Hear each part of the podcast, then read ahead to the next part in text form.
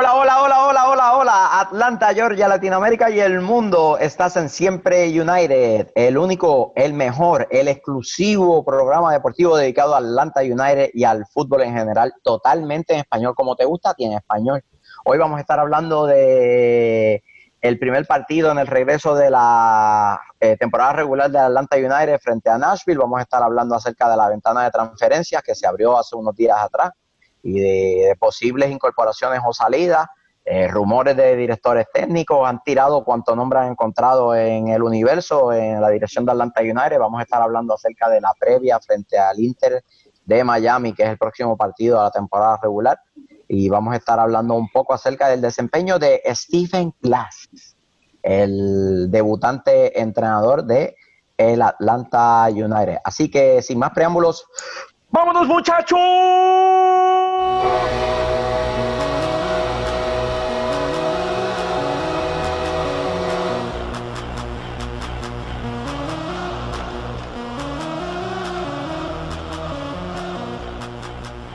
Bienvenidos nuevamente a este su programa favorito de deportes o de fútbol, más deporte, pero no, sabemos de más nada de deporte. Siempre United, este que les habla Michael Miranda y tengo el placer de presentarles a un exclusivo, a un lujoso panel de analistas deportivos. Vamos a empezar con el Mr. Gracioso, Mr. Comedia, Luis el Sabroso Vélez. Es la que hay, mi gente. Ya me cambiaron, eh, ya, ya cambié, ya ahora sí es gracioso. Así que, pero como siempre digo, y déjame moverme para el lado, aquí, aquí me pueden seguir en el handle de Twitter, aquí me pueden seguir, ¿está bien? ¿A la derecha o a la izquierda? Donde tú quieras. Donde, donde lo ponga por acá abajo, ¿no? Todo, todo el borde, era todo. Léelo, mira. El sabroso, ¿ok?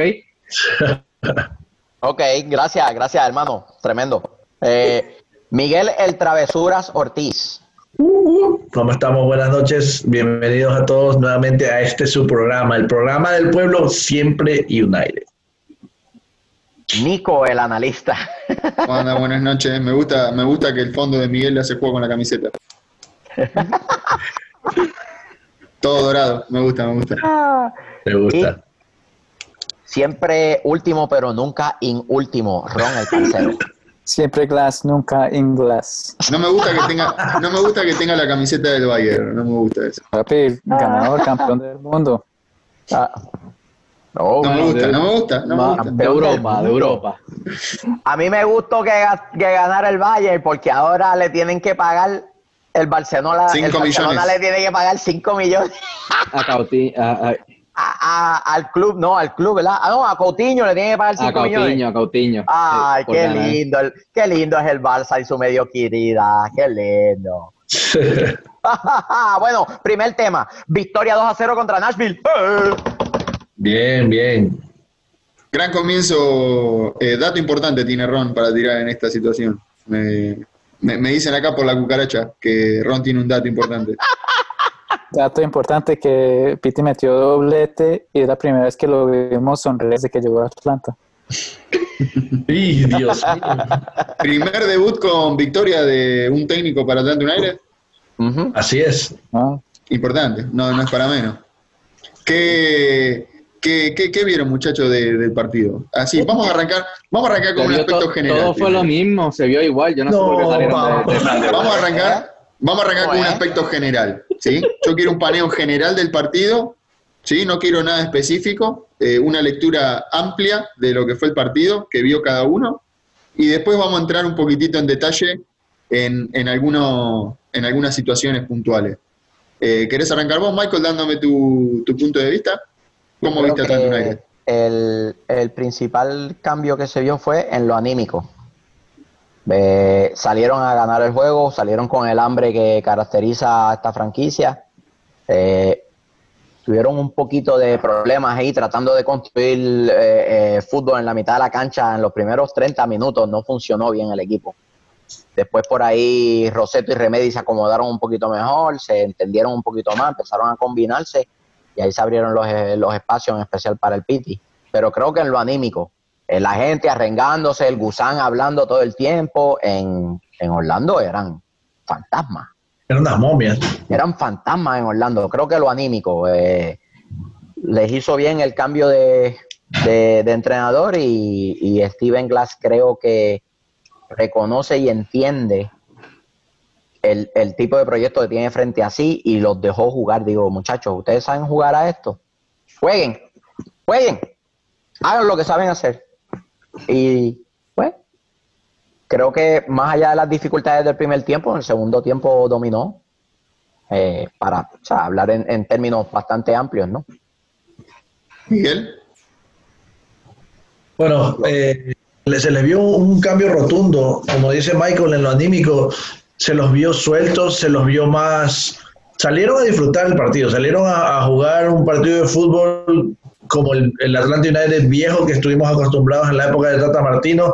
Eh, el esquema no común al que estamos acostumbrados, pero de todas maneras yo pienso que les dio ciertas libertades como a, las individualidades, como al Piti Martínez, eh, mandarlo a su banda como jugaba en River Plate, eh, como soltó la bestia. Le dijo, Piti, vaya, hagas, haga lo que usted sabe, coja la pelota, diviértase. Y es lo que se vio en la cancha. Se vio en la cancha la diferencia, la química, la interacción entre los jugadores, la, eh, no había esa monotonía que, que hubo en el, torneo de Orlando. Era un juego muy, muy monótono, muy no, no consistente. Acá de verdad que se notaba el cambio de mando, se notaba eh, eh, no sé, el cambio en los jugadores, el cambio en, en, ellos, en, tratar de sacar el partido, en tratar de salir adelante, en tratar de, de, sudar la camiseta, ya se olvidó, dejaron Orlando atrás y me dio gusto eso que borró y cuenta nueva y lo necesitábamos. Necesitábamos que el Piti despierte y necesitábamos esos tres puntos. Ron, ¿vos pensás, vos pensás que, que el factor anímico haya cambiado un poco eh, la forma de, eh, eh, digamos, en el despliegue del Piti Martínez? Eh, el factor anímico haya influido un poco en el, desarrollo del juego. Sí, claro que sí, vimos a Piti súper contento. Obviamente metió el doblete, pero su, su lenguaje con pues, su cuerpo, como hablado con los compañeros. Fuimos un Piti muy contento y sobre todo un equipo más fluido y con ideas en el ataque, más libertad en el ataque. Un poco flow en la transición, pero eso es, es parte del problema de, de transicionar a un sistema al otro pero en, general vi un cambio pues bien, para bien. Físicamente, ¿cómo lo viste al Piti? Eh, físicamente lo vi mejor que los otros, que los otros jugadores. Por ejemplo, Maus no pudo jugar los 90 por, por cuestiones de no, no tener estado físico. Eh, que más Barco también eh, no jugó, no, fue convocado. Pero al Piti lo vi muy bien. incluso en el primer gol donde, donde amaga y, y mete ese primer gol con una corrida de varios metros. Luis, Luis, te hago una consulta. Vos estuviste en el estadio eh, el momento del partido, o sea, pudiste ver de cerca el partido, pudiste ver algunos detalles que nosotros desde cámara no, podríamos llegar a captar. en, la línea, en la línea defensiva, ¿sí? Eh, yo por lo menos percibí que hubo momentos donde les costaba encontrar el, posicionamiento, más que nada Mesa, por ejemplo. Lo veía con muchos problemas en la lectura de, de cuándo tomar eh, al, al 9 referencia de ellos porque Eric, Eric Remedy y, Emerson Jaime salían un poco de más al momento de atacar. Yo veía que el equipo quedaba desbalanceado eh, y se daba la situación de quedar uno contra uno en el fondo. Vos que estabas desde la cancha, desde dentro del campo de juego, viéndolo ahí de la grada, eh, eh, ¿pudiste percibir algo? ¿Pudiste darte, darte el lujo de ver algún detalle en alguna corrección, en alguna jugada que hayan marcado? Eh, lo que sí vi que Wax y Mesa al principio del partido se, se, cambiaron, porque Wax comenzó al lado de Escobar y luego se cambió rápido antes del inicio del partido y se cambió para el lado de, de Velo.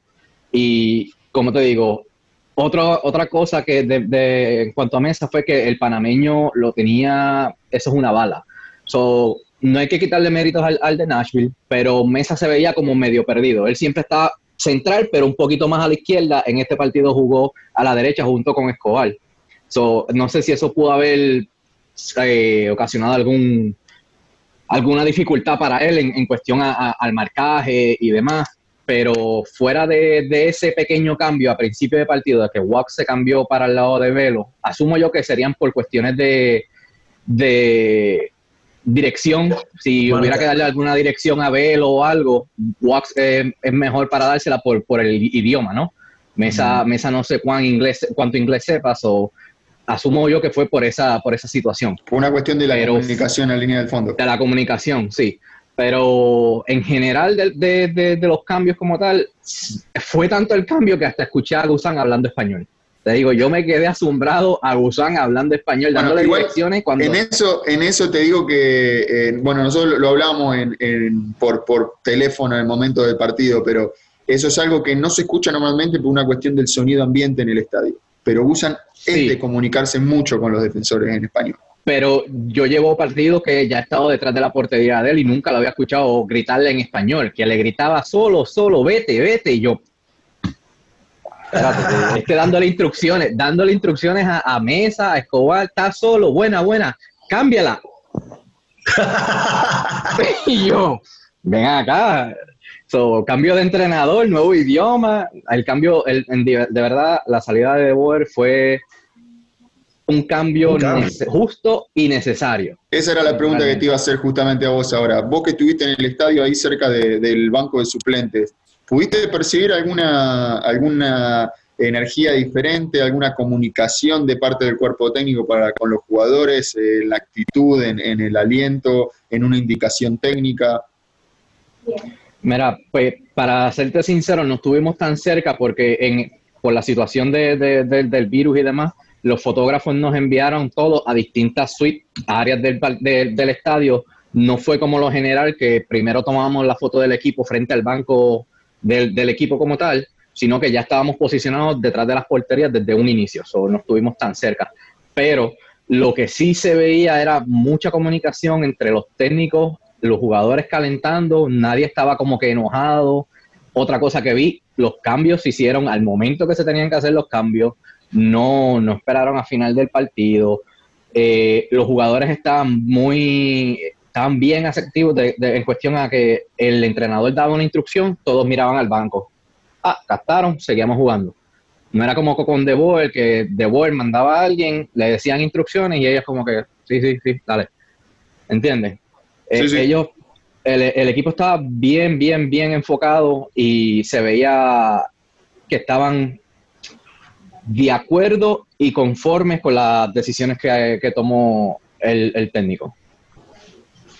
Eh, Michael, pregunta. Yo, el, yo vi el partido por la tele, ¿sí? No, no, no, tenemos dos, nosotros tenemos dos enviados ahí al, estadio para los días de partido, uno es Eric, el, el, eh, digamos, el productor nuestro, y en el caso de Luis, que eh, normalmente está en la parte del campo, ¿sí? como fotógrafo, pero bueno, él hace trabajo periodístico también, así que para nosotros son dos pájaros de un tiro.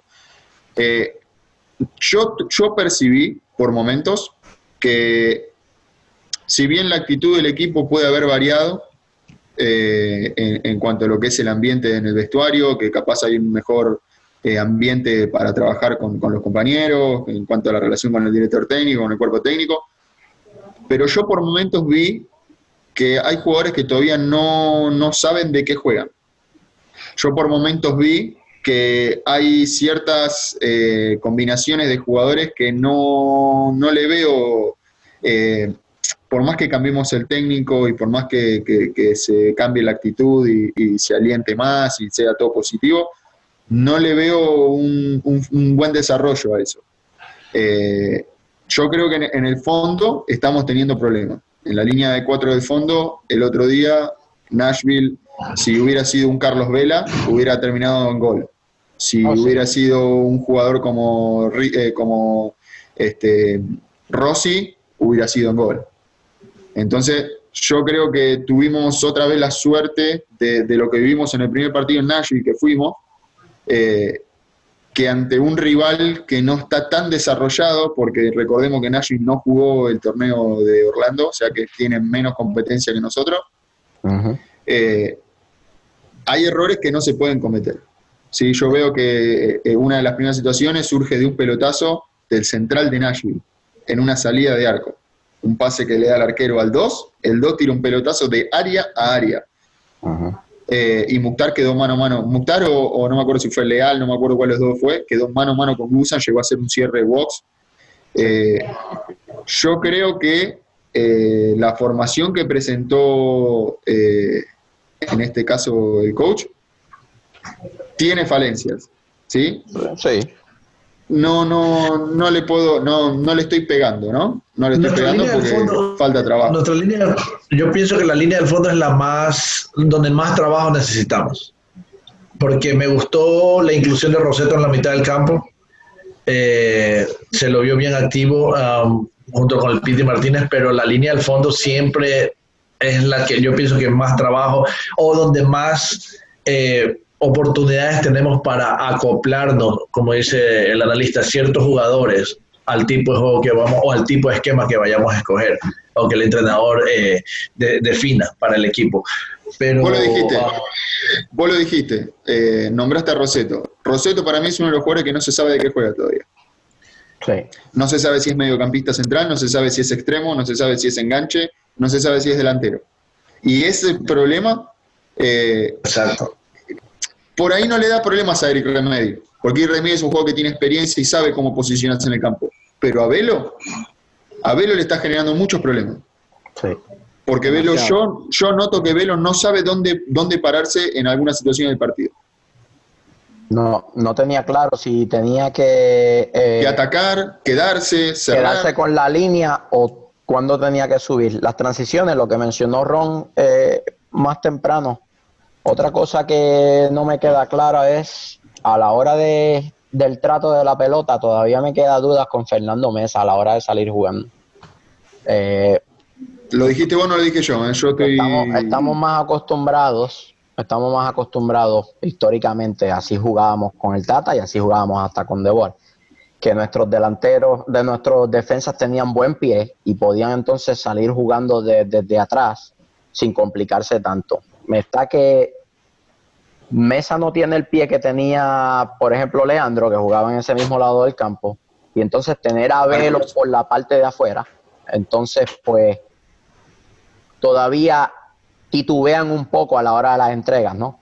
No es lo mismo que el Piti o Barquito hagan una entrega mala allá a 90 metros del arco a que se haga una entrega, una entrega mala al frente del área rival, del área propia. Pero ¿no? ahí- Por ahí vimos que Nashville, siempre que teníamos un, nosotros teníamos un saque de arco, Nashville movía todas las líneas hacia el arco nosotros.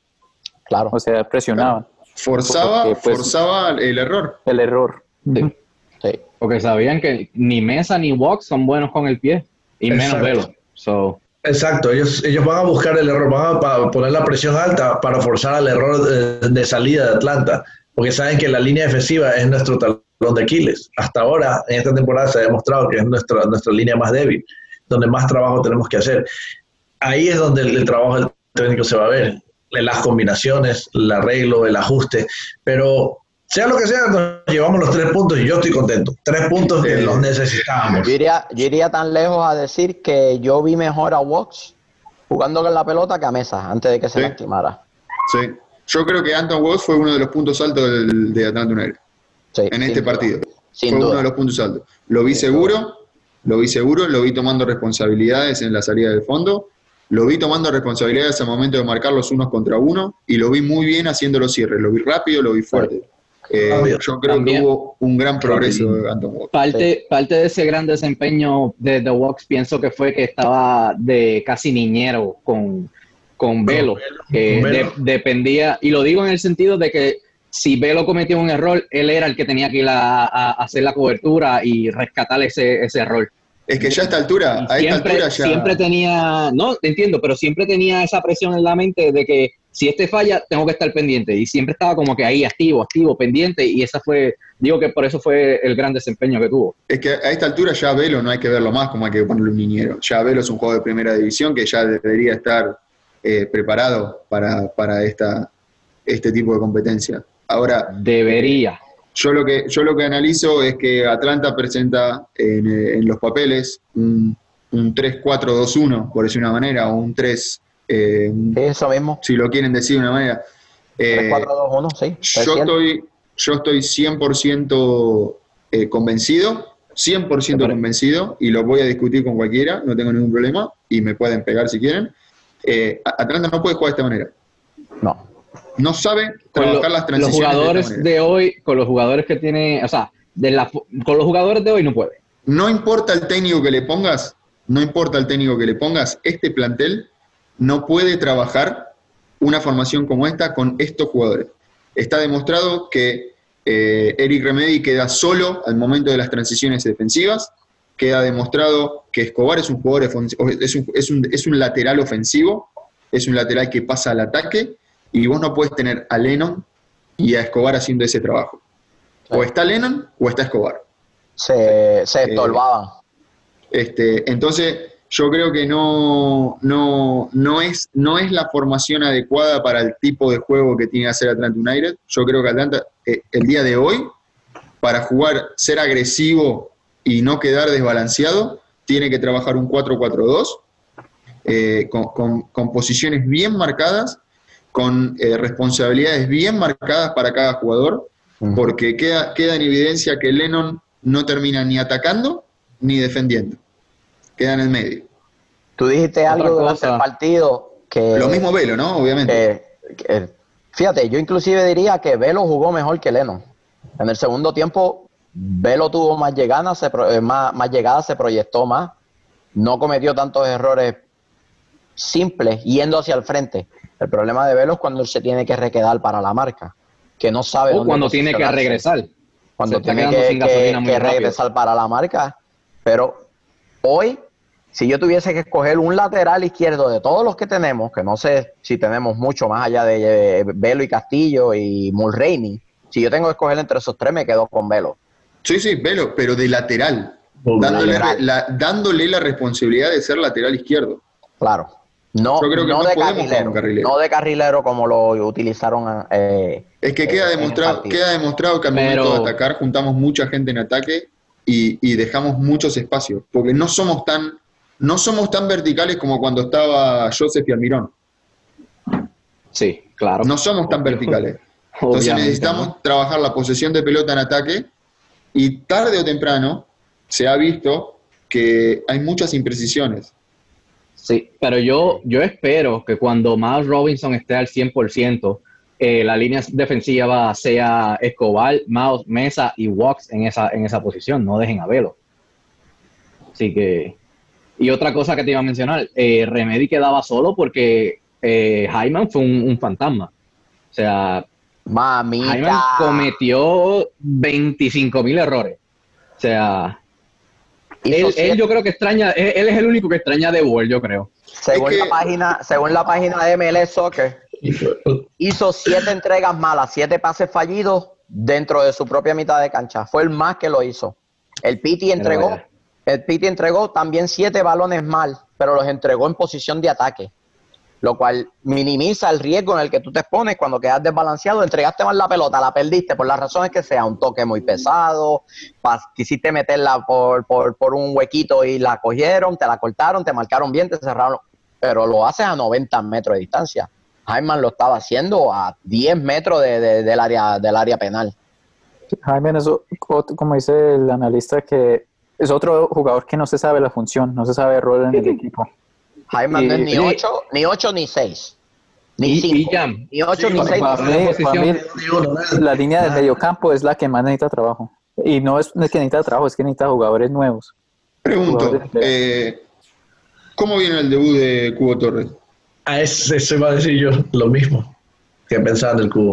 creo que no tuvo suficientes intervenciones como para pasar un juicio justo. Ahí la Intervino en la jugada del gol. En la jugada del gol, la bola le llega a Mo Adam por un mal toque de él.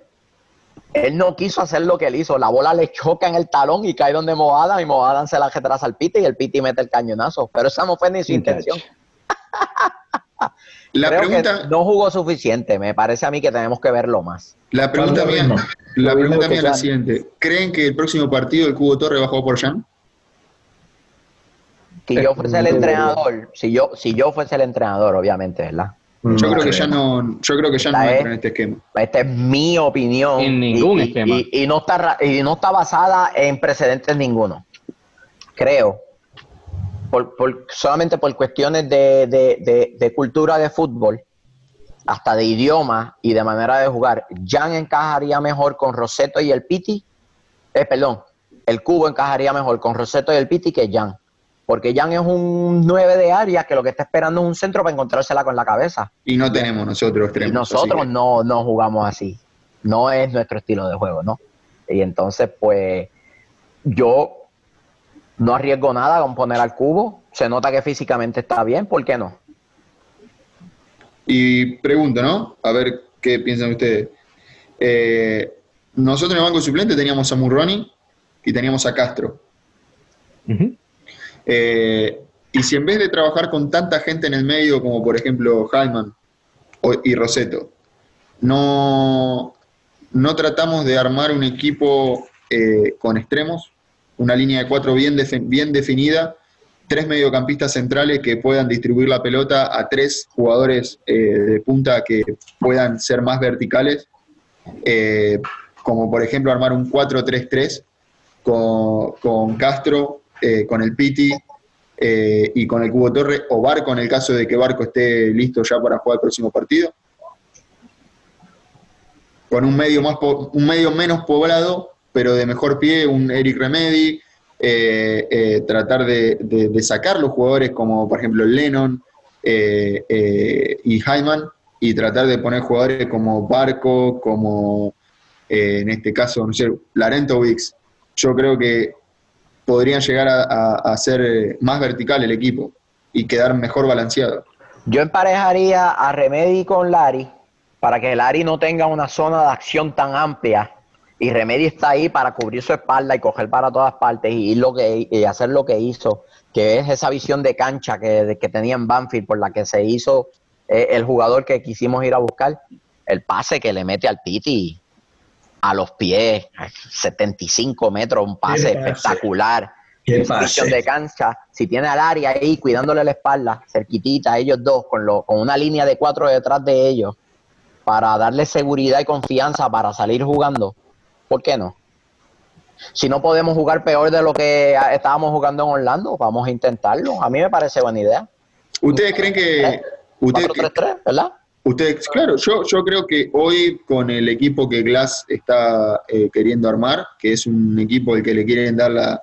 eh, que a- acá a esto viene mi pregunta, ¿no? Que lo que lo, por lo que lo dejan a Glass como interino es para que el equipo vuelva a tener la identidad que tenía, ¿no? Eh, nosotros creemos que Glass tiene esa identidad, es un técnico con una identidad ofensiva, es un técnico que puede llegar a armar un planteo táctico eh, ofensivo como el que tenía Atlanta en el 2018 para conseguir la Copa. Yo creo que sí. Porque Tengo como él- entendido. co- como él viene de las inferiores del club y las inferiores del club, el Tata se encargó de darle una identidad al club, de cómo salir jugando. Todas las inferiores de Atlanta United juegan 4-3-3, todas, todas, la 14, la 15, la 16, la 17, la 20 Academy y la reserva, todos juegan 4-3-3. Que él viene de ese de esa cultura, ¿no? Que estableció el Tata en un principio cuando llegó acá, le dijeron, mira, así vamos a jugar. Y por eso es que traen a Tony Annan como director de, de academia, porque él y el Tata veían muy de la misma manera el fútbol, ¿no? Eh, creo que lo puede hacer. No sería nada este foráneo para él. Eh, no sé si eso hace sentido, ¿no? No, no estaría eso- poniendo un esquema en función de algo que él nunca ha visto o ha trabajado. Y él, él, era, él era el técnico del Atlanta United 2, ¿no? Ajá. Pues el, el Atlanta United 2 lo, vi- lo vi jugar un par de veces y era un equipo bastante vertical que siempre iba hacia adelante. Era como que recuperaban, abrían a las bandas y ya en 3, 4 toques estábamos de vuelta en la otra portería. Que era bien similar al Atlanta United que vimos en los primeros dos años. So, pienso, pienso que sí, que lo tiene. En contestación a la pregunta de Nico, pienso que sí lo tiene.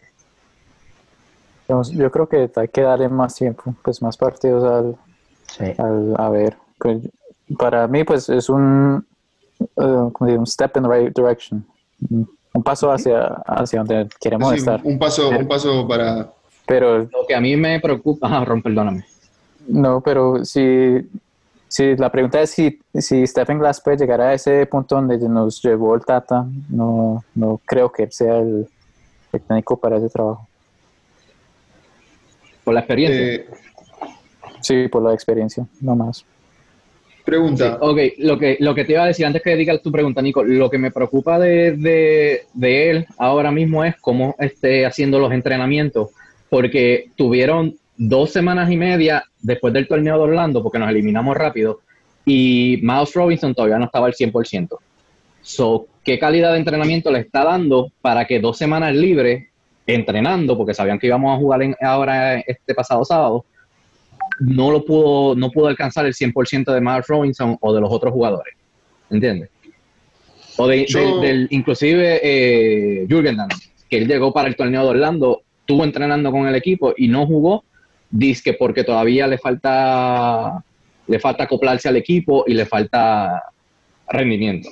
¿Por qué no jugó ¿Qué, Castro? qué entrena- Está bien, pero ¿qué, qué, qué entrenamiento le está dando para que no lleguen a ese nivel todavía teniendo dos semanas y media para entrenar sin hacer nada más? yo creo, yo creo que esto es una creencia mía, que a ver, es una opinión mía, que es lo que yo pienso, ¿no? No sé si eh, estarán de acuerdo o no, o otra gente si estará de acuerdo o no. Eh, el entrenamiento físico es una de las cosas más importantes en el fútbol. La realidad es que el fútbol se juega corriendo. Entonces yo creo que antes, de tocar más, antes de tocar bien la pelota, vos tenés que tener 11 jugadores que corriendo los 90 minutos estén al 100%. Eh, yo creo que Atlanta, desde que el Tata Martino se fue, eh, no ha hecho un buen trabajo físico en, cual- en todas las plantillas. Eh, estuvo demostrado en el 2019 con Frank de Boer que eh, los jugadores no estaban preparados físicamente como tenían que estar. Más de una vez lo hemos visto que terminábamos los partidos eh, eh, todos metidos dentro del área, defendiendo como se podía, porque físicamente nos, pasa- nos pasaban Sí, por arriba físicamente. Eh, en lo personal, yo ayer vi un equipo que físicamente se lo vio bien, ¿sí? No se lo vio mal, pero me parece a mí que habría que darle una vuelta de rosca a eso. Mike Robinson tendría que haber... A ver, la, la mala suerte existe, se te puede lesionar un jugador en un entrenamiento, puede pasar. Pero la realidad es que yo no creo que, que Mike Robinson en dos semanas no, no llegue a estar físicamente preparado para jugar. Eh, no creo que Jürgen Damm en dos semanas no esté listo, preparado para jugar, un jugador que supuestamente está peleando un puesto en el seleccionado mexicano. Yo creo que es titular indiscutido en mi equipo, si viene acá la MLS. Eh, lo mismo con Cubo Torres. Jugador con el currículum que tiene Cubo Torres eh, tiene que estar preparado para jugar. Yo creo que eh, no hay competencia entre Cubo Torres y Jürgen Damm. Son dos jugadores totalmente distintos y Jürgen no entra, eh, perdón, Jürgen eh, Jam. Ya. no entran, no entran en, en- en- en el, el esquema esquema. de Atlanta United. No. Eh, es un jugador que lo puedes tener en el banco, vas perdiendo 1 a 0 y necesitas meter una torre ahí adentro porque le vas a tirar de todo dentro del área y capaz que te lo... Es para eso. Eh, Atlanta tiene un juego dinámico y yo vuelvo a repetir que debería de cambiar el, el esquema con el que está trabajando. Eh, vi, vi que hay muchas ganas de eh, querer salir adelante de esto. ¿Sí? Eso se vio adentro de la cancha. Lo pude ver en jugadores que no venían jugando como Eric Remedy, que no paró de pedir la pelota, no paró de acercarse al fondo para hacerse cargo de la salida del equipo, no paró de correr mediocampista para tratar de solucionar los problemas y los errores de los compañeros, y Por nunca, enreda a pelear. y nunca se quejó y nunca le levantó la voz a un compañero para criticarlo, sino que para alentar. Fue, Entonces, por- fue lejos el mejor del mediocampo. Lejos. Para mí, Eric Remedy, mejor. Eric Remedy, sacando, mira lo que te digo, ¿eh? sacando a Piti Martínez que hizo dos goles, para mí Eric Remedy fue, eh, junto con Anton Watts, Lo eh, de lo mejor de Atlanta. Sí. De lo ya que estás en esa, el, el bueno, el malo y el feo, ya que estás con esa. Está fácil. El bueno, el malo y el feo está fácil. Eh, el bueno. Vamos a Yo creo que el bueno, a ver, yo creo que el bueno, a pesar de que, de que tuvo, eh, tuvo los dos goles Piti Martínez, eh, yo me quedo con, con Eric Remedy. Yo me quedo con Eric Remedy. Sí. Sí. No Ajá. sé, no sé ustedes, ¿saben qué piensan? Roncillo, Yo el Pite Martínez. Miguel, Miguel, va Miguel, Miguel. Miguelillo. Sí, Piti Martínez porque eh, se lo criticó mucho, se lo ha criticado mucho y por fin eh, este, este, este paso es un golpe de confianza para él y para el equipo. Y como puse en el Twitter, eh, cerró muchas bocas, cerró muchas bocas y trabajando, metiendo goles y vamos para adelante. Piti, Pregunto, bueno, te pregunto, Miguel. Yo no sé si, me- a ver si mi, mi apreciación va a estar bien o mal, ¿no? Pero yo creo que es más. eh, es- a ver, el esfuerzo de los dos y el desempeño de los dos es, es para aplaudirlo, ¿sí? sí. Pero yo remarco más a Eric Remedy por el hecho de que no jugó prácticamente con Frank de Boer. Y un Jugó jugador para mí que es determinante en este equipo. Jugó Pitti poco. tuvo la chance todo el tiempo de estar adentro de la cancha. La rompió, ¿eh? Jugaron, para mí fueron Pitti, Watts y Remedy fueron de lo mejor de Atlanta el otro día. Por eso yo remarco lo de Remedy, porque es para destacarlo. Viene de estar afuera prácticamente una temporada. Prácticamente Jugó una temporada. Jugó bien poco con Estoy de acuerdo. Yo, yo también estoy de acuerdo con el desempeño de Remedy. Simplemente que te digo, o sea, tú me pones a escoger el bueno, para mí el Piti. Por los No, goles. no, sí, sí, no, cada uno puede elegir el que No, quiere. no, No, no, no, no es eso lo que, lo que estaba. Pero, pero, sí, sí, o sea, Remedy, Remedy, yo nunca he dudado de la calidad de Remedy. Lo, lo hemos visto, lo sabemos de lo que es capaz y como cada técnico escoge sus jugadores en cancha, eh, Fran de Boer nunca, nunca fue fan de Remedy, entonces siempre lo sentaba. Ahora se le está dando la oportunidad y está demostrando por qué sigue en el equipo y es, como tú dices, pieza indispensable para nuestro medio campo. Luis, Eh, para mí, Gusan, porque aparte de que aprendió español, eh, pero te digo que este- Gusan ya sabía español. Está bien, eso lo sabías tú, yo no lo sabía, para mí fue nuevo. Eh, en este programa se le había criticado mucho que Gusán siempre estaba callado, que no daba muchas direcciones. En este partido estuvo todo momento hablándole a todo el mundo, dando direcciones. Él era el portavoz del coach, básicamente dentro del campo. So, por eso para mí Gusán es el bueno. Tuvo, Sí, varias está dividido, ¿no? intervenciones, tuvo varias intervenciones buenas también. Varias intervenciones que pudieron haber terminado en gol y las trabajó bien. Eh, yo estoy de acuerdo con Miguel, el Piti. Yo tengo a decir eso. a Anton Watts de la defensa, lo más rescatable sin duda. Y también este, neutralizó varios ataques importantes de Nashville que si ese partido se pone uno a uno, jeje, se Sí. nos hubiese apretado todo. Hmm. Entonces, malo. se lo lleva, se lo lleva el Piti porque tiene a ellos dos nada más, pero entonces que esto esté tan, que esto esté tan distribuido, que el bueno sea tan difícil de elegirlo, significa que eh, Hicieron buen trabajo. un paso al frente para Atlanta United y un, un, un botito de, de confianza para, para Steven Glass. Al coach, sí, señor. Eh, el, El malo, malo, El malo, Ah, fácil. El Hani Mukhtar, jugador DP de, de Nashville, un fantasma, un tipo que se gana, es el mejor pago del equipo, fantasmagórico. Yo ni sabía que estaba en la cancha. Yo dije, "¿Y es ese, ese tipo?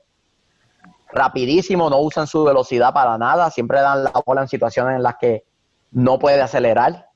Eh, y eso pues es una cuestión táctica, ¿no? Que, que tiene que resolver el entrenador de Nashville, pero un fantasma, un DP que no te aparece para nada. Yo iba, yo iba, yo iba a elegir a los dos delanteros de Nashville, eh, tanto Batshi como Mukhtar. Sí. Eh, tuvieron chances de empatar el partido, una cada uno, y no. eh, en el cierre que hace Wox, eh, Bachi nunca arrancó a correr. Le- no, le entraba la, no le entraba la segunda, ¿viste? No, no podía pasar los cambios. Se dedicó más a pelear con Escobar que a jugar. Escobar Sí. lo tenía loco.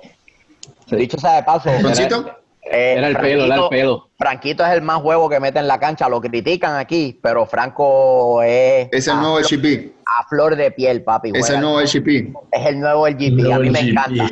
Me encanta, Y hay que raspar, hay que raspar. Yo, te, yo eso por los bancos. Los que, los que raspan hay que bancarlos.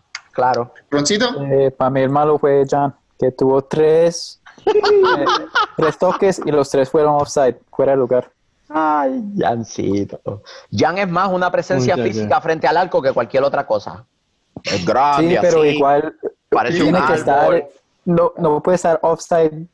si- eh, en los tres toques que tuvo, estuvo offside tres veces. O sea, como No digas menos- eso, no digas eso, que el sabroso dice que él puede jugar de falso 9.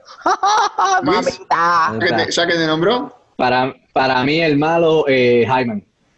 Porque fanta- no, intrascendente. como, no. como Michael dijo, como Michael dijo del de Nashville, yo ni sabía que Hyman estaba jugando. fantasmagórico. Miguel, Muchacho.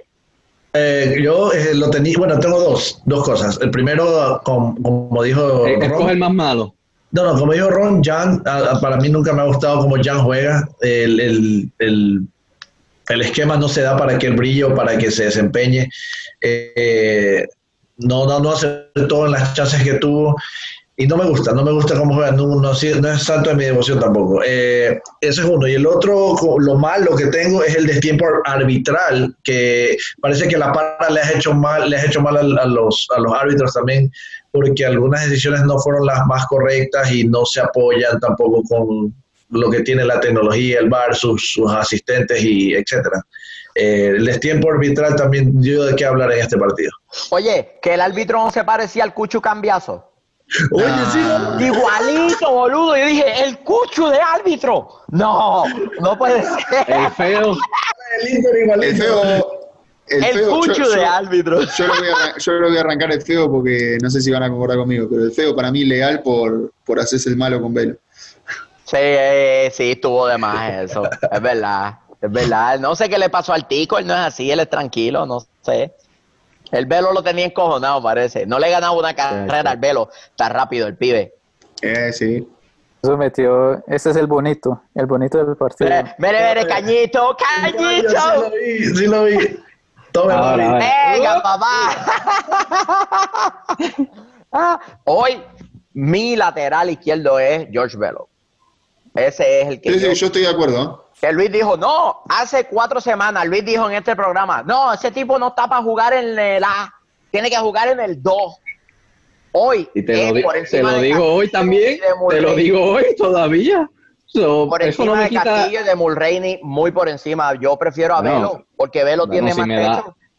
Si me das esos, esos dos a escoger, pues es obvio. o sea, Pero es que lo que tenemos es lo que tenemos, es nuestra realidad.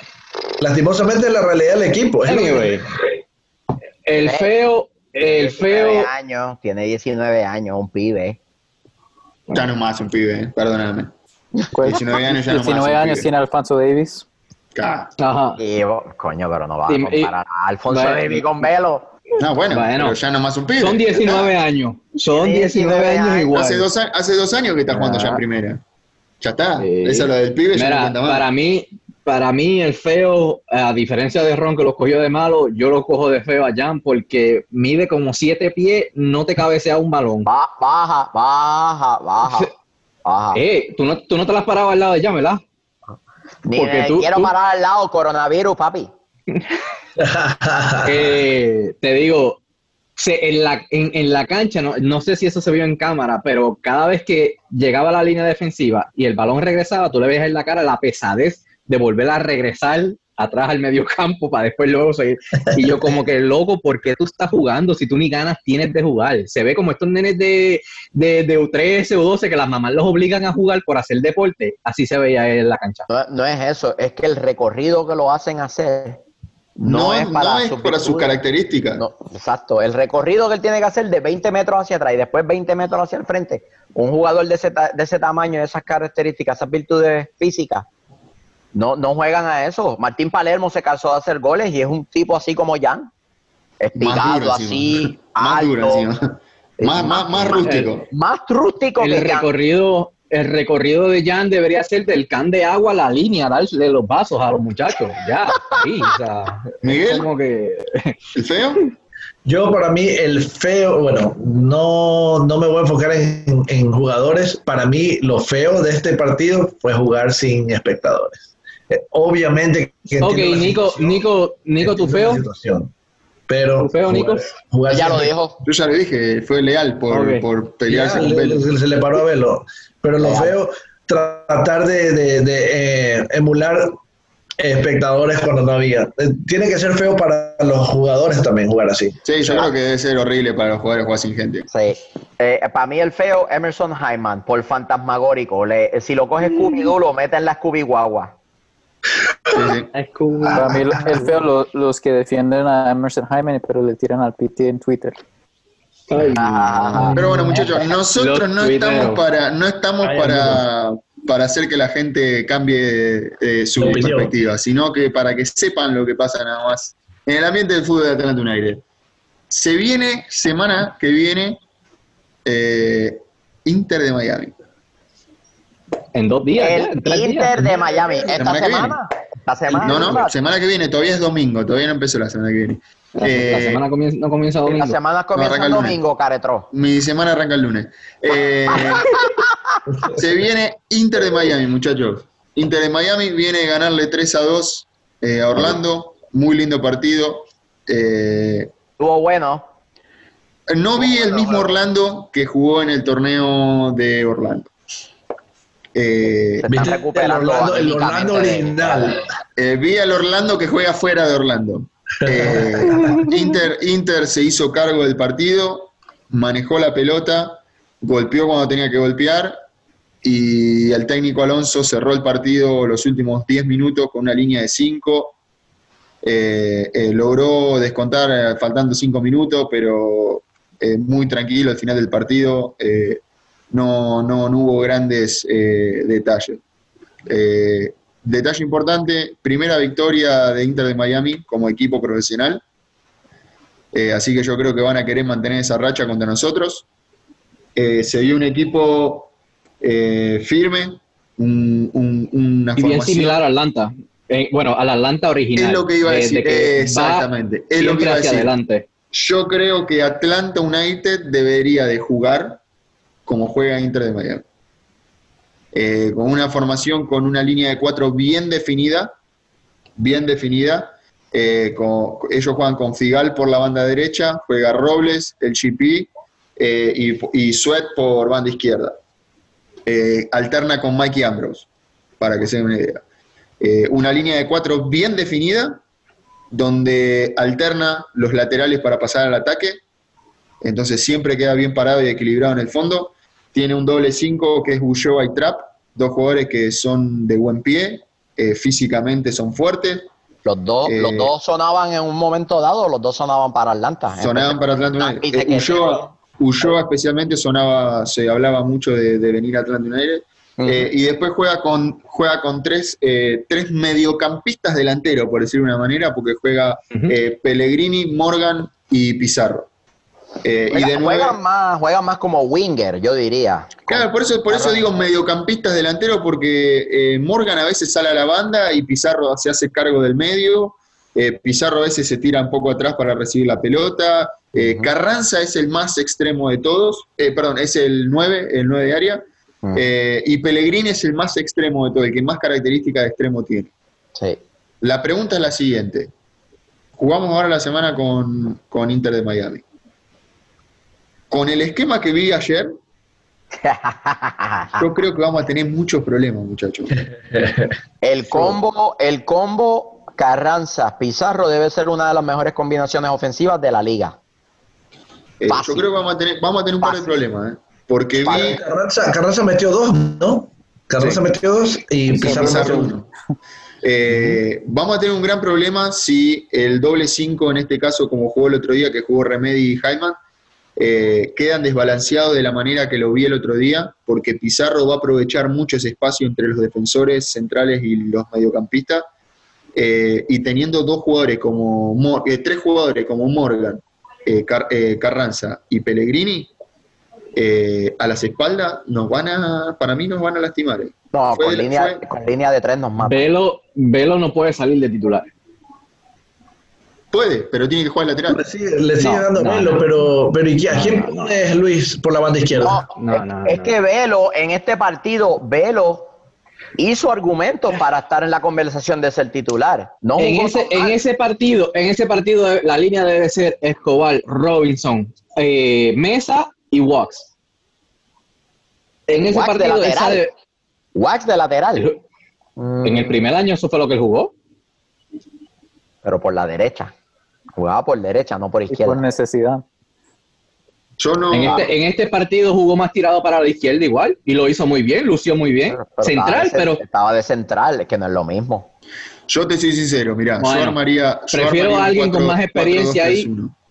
que Yo Velo. armaría, armaría un 4-2-3-1 con una línea de 4 que ya conocemos, como que jugaría Escobar. Remedy Larentovi. Escobar, Escobar, eh, Mesa, Miles, eh, y por izquierda yo pondría Velo, una cuestión del recorrido físico que te puede llegar a dar. Eh, Velo es mucho, va, a aportar mucho más al momento de atacar porque vos necesitas que uno de los dos laterales siempre pase el ataque. Carranza lo va a destruir. Eh, eh, un doble 5 que yo lo armaría con Remedy y con Larentowicz, dándole la orden a Larentowicz de hacerse, de, de tirarse un poco entre los centrales para darle más libertad a los laterales eh, y, esa línea de tres volantes eh, adelante del doble 5 la armaría con el Piti por la banda izquierda. Eh, pondría, si Barco llega a estar para jugar, Barco sería mi jugador enganche, mi, jugador, digamos, el volante de este equipo, para hacer el primer pase de Remedy. y por banda derecha yo le daría eh, le, daría la duda, porque la realidad es que para mí Lennon no es Gressel, Lennon no, está cumpliendo con las expectativas que teníamos, eh, y le daría la duda entre, entre Castro y, Lennon eh, por la banda derecha, y dejaría arriba, probaría con, el cubo. Con el cubo, para que, se, para que sea eh, un, jugador, un 9 que se tire más atrás, con las características más parecidas a las de Joseph, que se tire un poco más atrás, que busque conexiones con el Piti por izquierda, eh, con, el, con Lennon o con Castro por derecha, eh, y con Barco ahí, el toque corto. y Roseto por derecha, con yo el creo que, que tiene.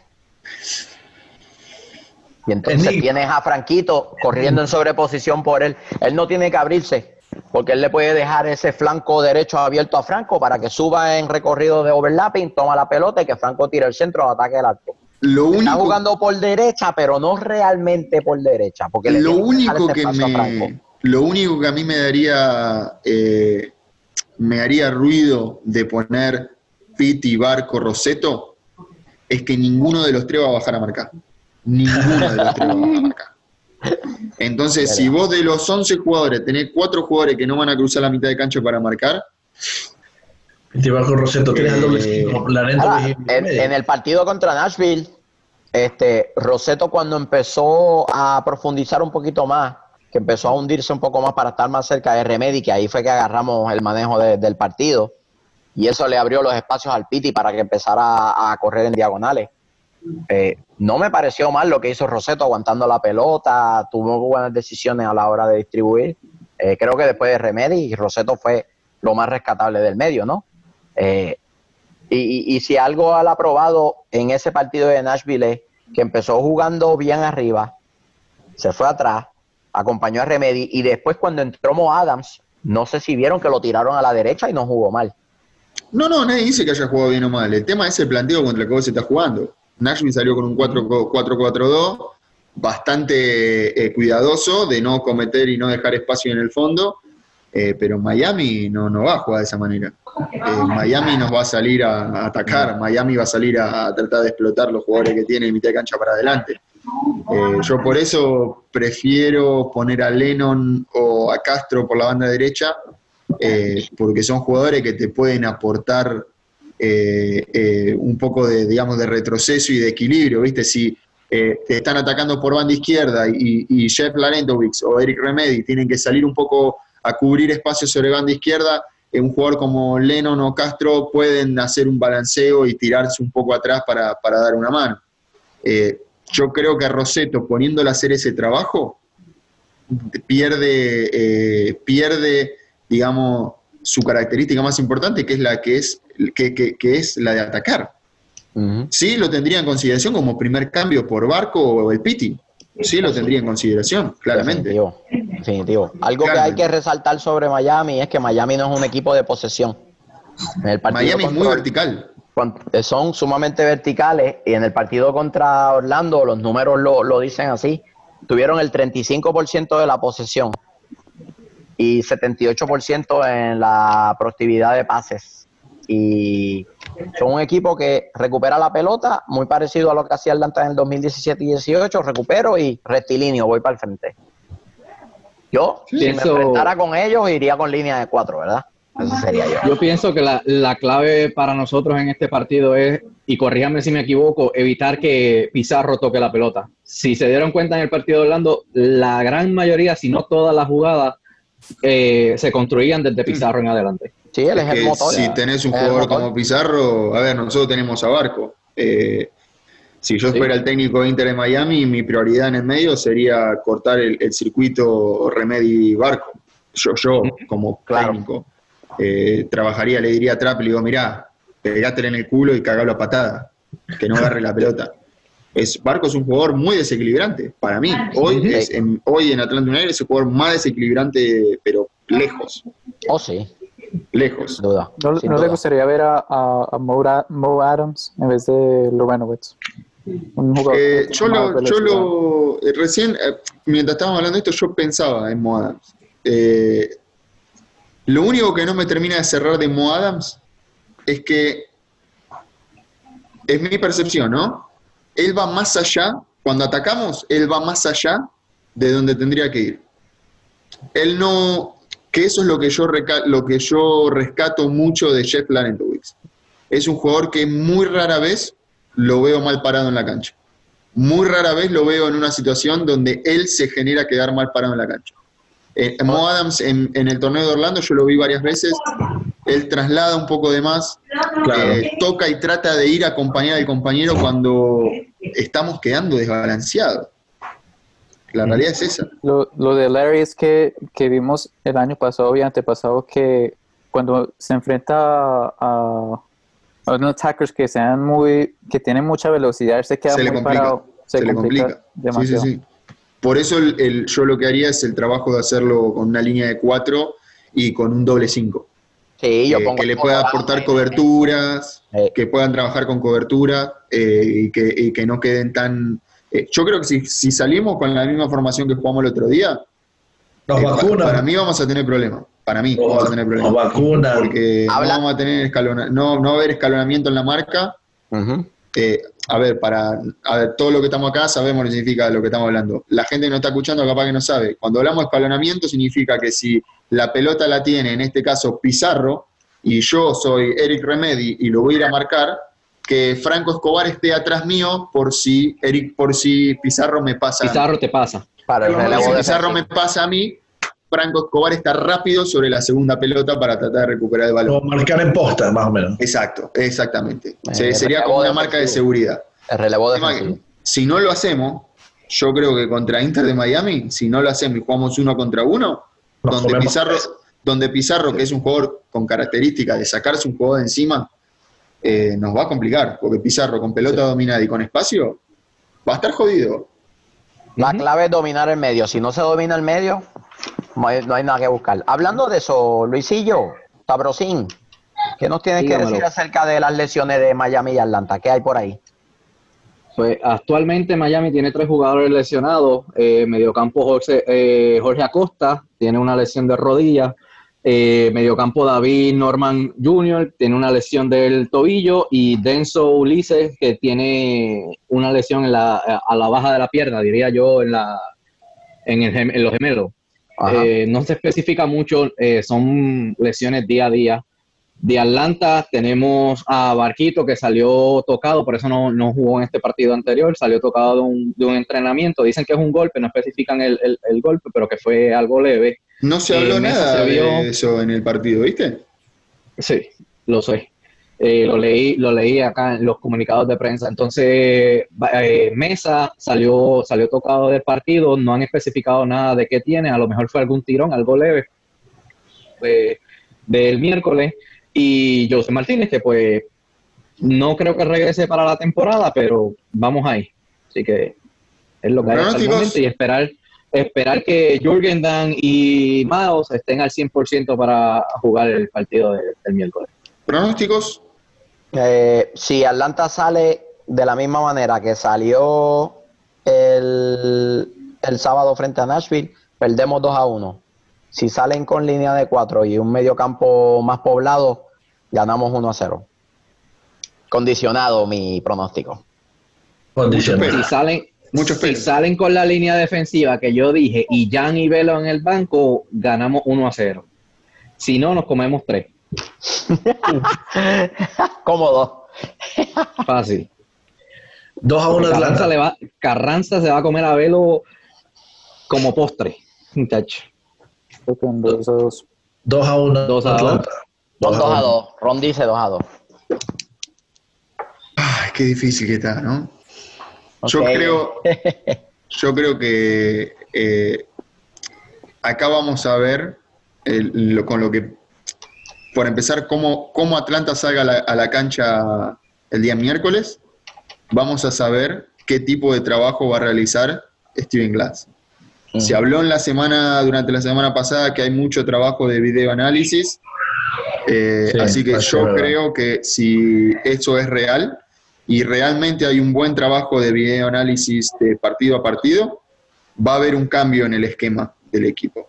Debería. Eh, con ese cambio de esquema en el equipo, bueno, va a variar, va a depender ahí eh, la lectura del técnico en ver si, si pone los nombres que tiene que poner para poder eh, eh, trabajar un partido como el que tiene el miércoles, que para mí es un partido clave para su, para su digamos, su, su confirmación en el cargo, ¿no?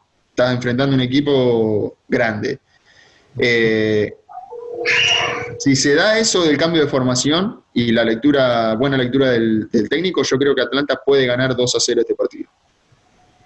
Sí, puede me ganar. parece bien. Me parece dentro de las posibilidades, pero tiene que suceder lo que dijiste. Tiene que suceder lo que tiene que pasar. Si no sucede y salimos como estamos, Michael, yo no creo que Atlanta pueda ganarle a este equipo de Inter de Miami. No, no. Le va a ganar a los más flojos y va a sufrir con los equipos más o menos. Eh, El 12 de agosto abrió oficialmente la ventana de transferencias de la MLS. Cierra el 29 de octubre. Es una ventana de transferencias la más larga que tiene la MLS durante el año. En la historia. Por lo regular es la más, la más activa también. Y varios equipos han hecho ya trabajos. El colombiano Andrés Ricaurte fue del Dima Dallas. Eh, es una muy buena contratación. Es un chamaco que tiene un potencial exquisito. Este, Bebelo Reynoso de Boca Minnesota. Yo creo que para Minnesota es, es, un- es una buena firma. Clave. Clave. Me parece bueno. Este, lo de Jonathan González se cayó. La negociación entre Monterrey y. y Yo creo que Atlanta. Yo creo que Atlanta va. eh, yo creo que Atlanta no sé si va a incorporar algún otro jugador. No sé si va a poder incorporar algún otro jugador. Lo que yo escuché de Jonathan es que Monterrey rechazó la última oferta de Atlanta. Y el ayer que jugó Monterrey América no fue convocado Jonathan Arias. No, aparte nadie tiene en cuenta, nadie tiene en cuenta que me gustaría ver el debut de Eri López, por ejemplo. Claro, a mí también. Eh, o sea, yo creo que Atlanta ya eh, debería estar más pendiente en esperar a ver qué pasa con Steven Glass que, que en ver qué jugador va a ir a comprar. Eso les iba a preguntar, ¿quién más ha sonado para coach? Aparte de los nombres que ya se han barajado, se han puesto sobre la mesa. Yo me animo a poner, yo Hablaron de. Gustavo Alfaro, boludo. Mira, Escuché Gustavo eso. Alfaro. Claramente, No, yo creo que, ser, eh, yo creo que claramente Gustavo Alfaro no va a venir a Atlanta si lo que están buscando es eh, darle la identidad del equipo de jugar lindo, atacar, ser protagonista. Eso desde ya te digo que si esa es la idea, eh, traer a Gustavo Alfaro no es la, no es la, el mejor primer paso. Me ahorco con papel higiénico, como dicen. Esa me gusta, esa es mi frase. Este, así que Vamos. eh, vamos, vamos a ver, yo en lo personal, yo creo que, que Atlanta más que, más que ver en qué jugador trae, yo creo que ya hizo las incorporaciones que tenía que hacer, Eh, bien o mal, me gusten o no me gusten, ya las hicieron, Eh, y ahora lo que deberían de ver es esperar a que darle un mes, o total tienen tiempo, porque la ventana de transferencia cierra en dos meses, así que eh, darle un mes, darle un mes al técnico que juegue esta racha de seis partidos, eh, a ver qué, qué trabajo tiene, y ahí el técnico se va a poder dar cuenta, o mismo el, lo- el front office del, de Atlanta United se va a poder dar cuenta y decir, bueno, mira, queremos que se quede Steven Glass, queremos traer a otro técnico. Y Claro. ahí ver que el otro técnico, o que Steven Glass si se queda, pueda decirles, mira, yo necesito reforzar esta posición, necesito reforzar esta posición por esto, por esto y por esto. Si no, me parecería que vamos a seguir haciendo los manotazos ahogados que veníamos haciendo con Fran de Boer. A mí me encantaría que trajeran un contención, pero no creo que eso vaya a pasar. Estoy de acuerdo con Nico. Creo que se van a concentrar en la, en la situación del director técnico. Este, los otros equipos, para bien o para mal, se siguen reforzando. Todo el mundo ha hecho su asignación. Han ido a buscar muchos jugadores latinoamericanos, muchos colombianos. Hay una ola importante de jugadores colombianos. Eh, de Perú. Este, Bueno, por lo que ha dicho el front office, Miguel- eh, Michael, eh, no tienen apuro para traer un coach. Así que la oportunidad Steven Glass la va a tener. Eh, Sí, si tiene- y si saca buenos resultados, va a poder pedir. Yo creo que va a poder pedir. Mira, quiero este jugador, este jugador. ojalá sea así. Ojalá, Ojalá él pueda, ojalá él le vaya bien y pueda elegir él los jugadores que quiere. Claro. Espero que Bocanera no compre más jugadores. Se lo pido por favor. No, no, Tiene sí, que no. ser el entrenador. Se ríen, pero se, se lo digo en serio. Yo no quiero que Sí. Bocanera compre más jugadores. Tiene que ser el Claramente entrenador. De acuerdo con Michael. Tiene que ser el coach. Tiene que ser el coach. Este, o un rumor que salió hace poco con lo de Eric López, que acompañó a, a la contratación de Eric López mientras hacía su cuarentena, fue la de del que fue el entrenador suyo en la selección U17 de Paraguay, Gustavo Morinigo. Eh, se decía en Sudamérica que estaba dentro de la lista corta a ser considerada. Eh, no conozco mucho de, este entrenador, lo que he visto es que trabajó con el Tata Martino en la mayor absoluta como asistente y después se hizo cargo de la sub-20 y ahora la sub-17. Pero no creo que sea el tipo de jugador, de entrenador que Atlanta quiera traer para continuar el proyecto, no sé. Me parece que el nombre no pesa lo suficiente como para traerlo, ¿no? Yo me sigo inclinando por un director técnico eh, con formación sudamericana. Eh, me sigo inclinando por un director técnico que priorice la presión en ataque que, que el trabajo, que el trabajo en, en defensa. Eh, yo creo que la mejor defensa es un buen ataque. Esa es mi filosofía de fútbol para, Eh, para yo, al menos todos los clubes que conozco, de hecho, a ver muchachos, hoy vimos la final de la eh, vimos la final de la Champions League, Eh, el Bayern Múnich se defiende atacando, el mejor equipo del mundo hoy, el mejor equipo del mundo, muchachos, se defiende atacando.